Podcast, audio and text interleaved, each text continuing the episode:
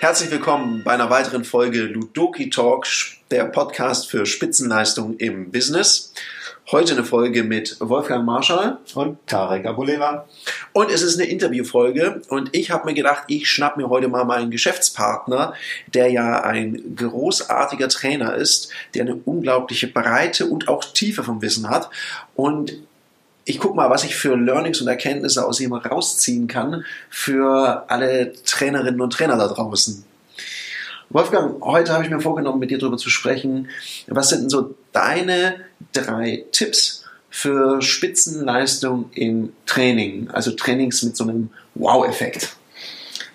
Das ist wieder so eine Frage. Drei Tipps. drei Tipps, das ist nicht so einfach drei Tipps. Ich könnte auch fragen, deine 50.000 Tipps für ja, das jetzt, Training. Jetzt also liebe Leute, nehmt euch jetzt mal ein paar Monate nichts vor, hört schön zu.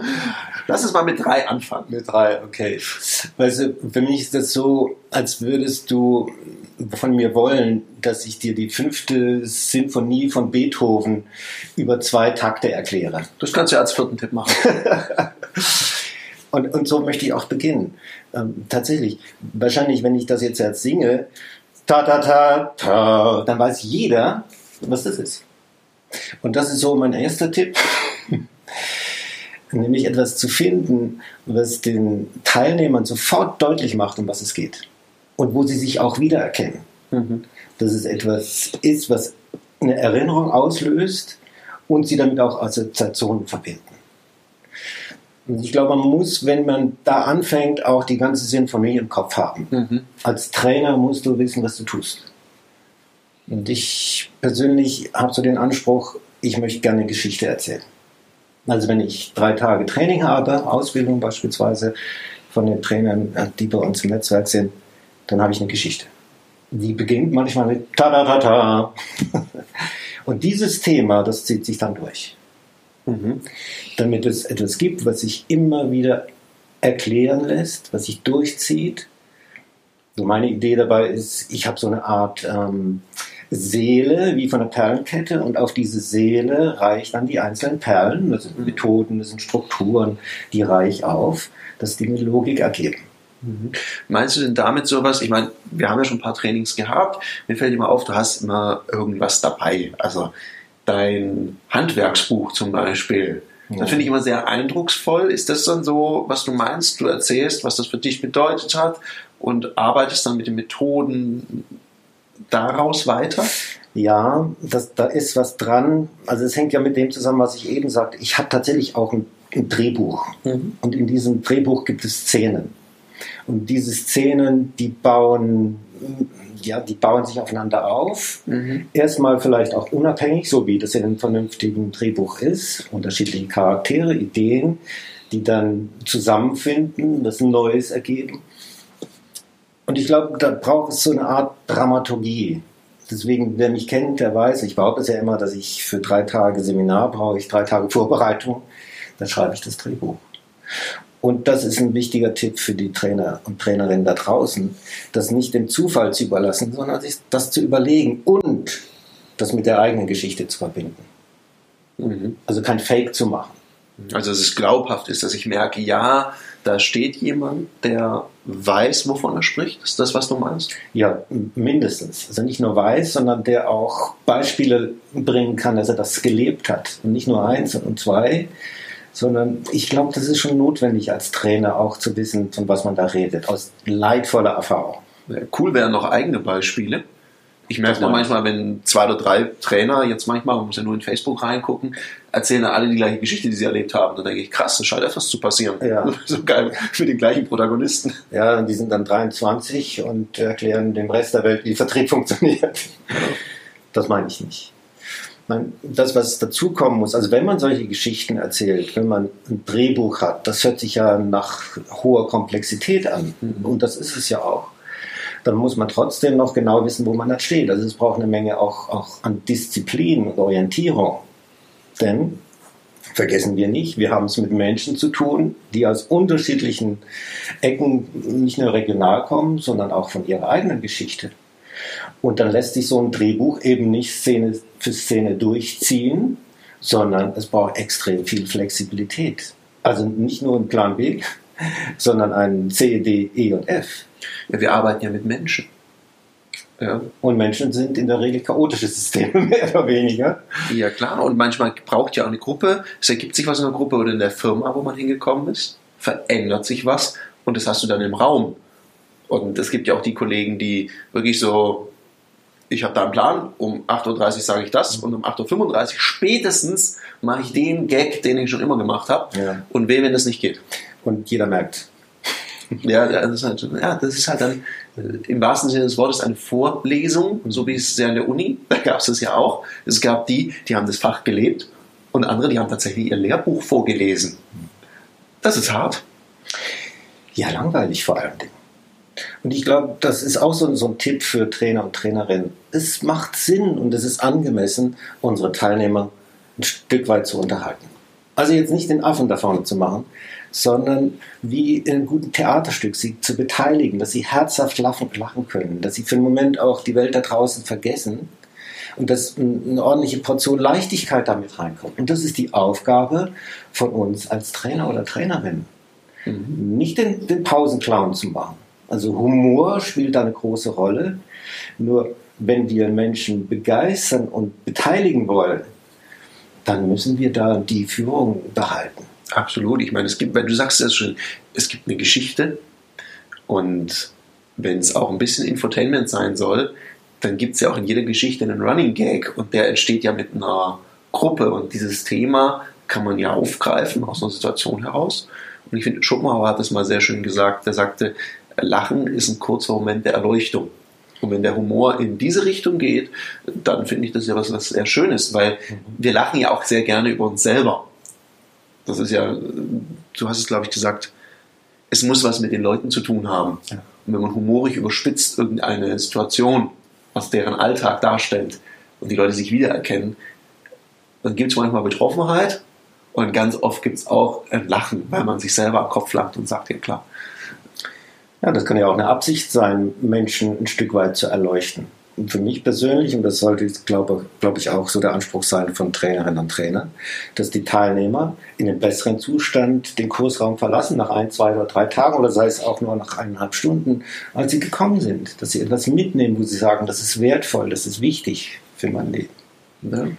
ich, ich habe dann eine Strategie, und das ist vielleicht einer der Tipps von den 50.000, wie ich das aufbaue, wenn ich, wenn ich über Geschichte rede und Dramaturgie. Mir hilft da das, was wir Heldenreise nennen. Und das beginnt auch bei mir im Seminar so, dass es immer eine Phase gibt von dem, von dem Kennenlernen, von der gemeinsamen Wirklichkeit, mhm. die wir als Trainer haben. Da haben wir Herausforderungen von Teilnehmern, von Kunden, dann sind die Orte nicht so prägend. Und darüber tauschen wir uns erstmal aus. Und dann entsteht sowas wie, stimmt, also kenne ich mich alles aus, äh, das ist so, da sage ich, ja, stimmt. Und das ist eine wichtige Basis. Wir nennen das ähm, professionell gemeinsame Wirklichkeiten zu schaffen. Ja. Und das Zweite ist, ähm, ich gucke mir mit den Teilnehmenden die Problemfelder an. Also was ist nicht so leicht, was ist schwierig, wo gibt es Hemmungen, wo klappt es nie so wirklich, damit ich so ein Set habe von Dingen, an denen ich dann etwas aufgleisen kann. Das sind die, diese Perlen, von denen ich sprach weil ich will nicht irgendein Zeugs abliefern, sondern ich möchte, dass jeder Teilnehmer, jede Teilnehmerin das mitnimmt, was ihn am meisten beschäftigt die ganze Zeit. Ein Grund, weshalb ich die Telefonate führe vor so einer Aus Ausbildung, wie jetzt mhm. gerade geschehen mit äh, 14 Leuten. ja, so. ja. so. Und wenn das klar ist, was sind so die Engpässe, die Herausforderungen, dann erarbeiten wir dafür Lösungsszenarien. Ideen, sammeln die. Was, nicht nur meine sind da gefragt, sondern die von der ganzen Gruppe.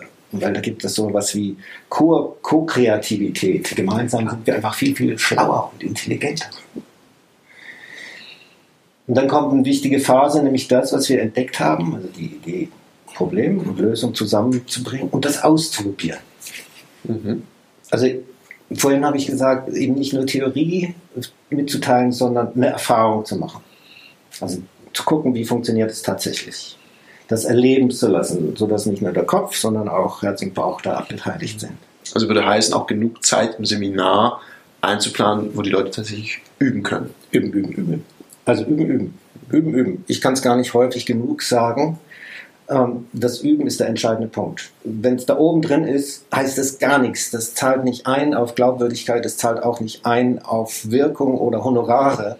Es ist nur die Erfahrung, die den Unterschied macht. Und das müssen die Trainer und Trainerinnen mitbringen. Dann nicht aus dem Buch, sondern im realen Leben erfahren haben. Nur dann können sie es auch weitergeben in, in vernünftigem Maß und Glaubwürdigkeit. Cool. Wenn wir es jetzt nochmal zum Schluss zusammenfassen, die Key Learnings. Also was habe ich gehört? Ich habe gehört, eine gute Vorbereitung ist sehr wichtig, weil anders geht das mit dem Drehbuch nicht. Unbedingt. In der Vorbereitung gehört für mich auch ein gutes Briefing rein, wenn ich es richtig verstanden habe, weil nur so kann ich bei einer Gruppe, die ich zum Beispiel nicht kenne, ja, du machst es über Vorgespräche, kann ich eine gemeinsame Wirklichkeit schaffen. Absolut.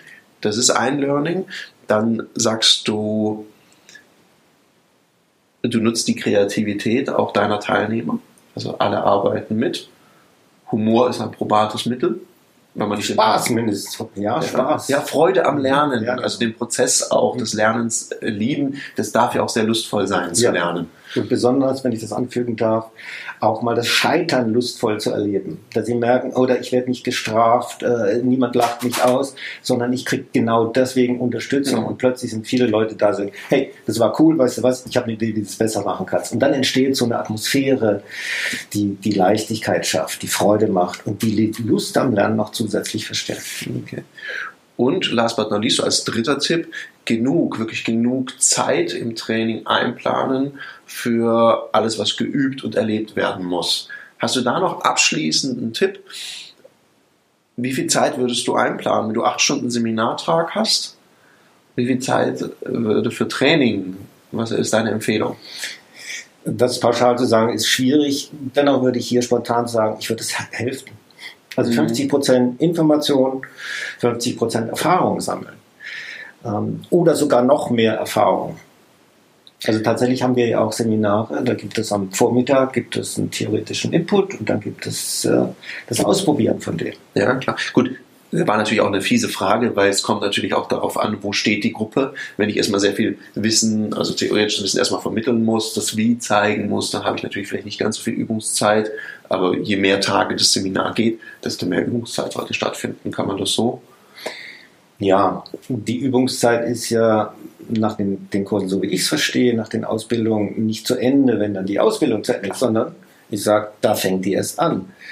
Deswegen, ich empfehle den Leuten auch, nach dem Seminar ist vor dem Seminar. Also was machst du in den Wochen und Monaten danach? Deswegen, auch wenn es ein, ein, ein vierter Tipp ist, macht mit den Teilnehmern Hausaufgaben aus. Also Umsetzungsszenarien, die getrackt werden. Ich mache mit vielen Leuten mache ich eine Abmachung im Seminar.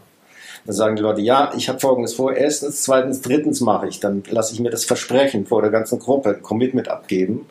Und nach drei Wochen sollen die mir zurückmelden, was sie gemacht haben, was draus geworden ist. Das erhöht die Verbindlichkeit. Und Verbindlichkeit ist eins von den Schlüsselwörtern im, im, Training. Es ist alles gut und schön, zwei, drei Tage irgendwo in einem Seminarraum zu sitzen. Nur wenn es nichts bringt, dann erzeugen wir keinen Nutzen, nicht für die Teilnehmer und auch nicht für die Kunden, die uns beauftragt haben. Cool.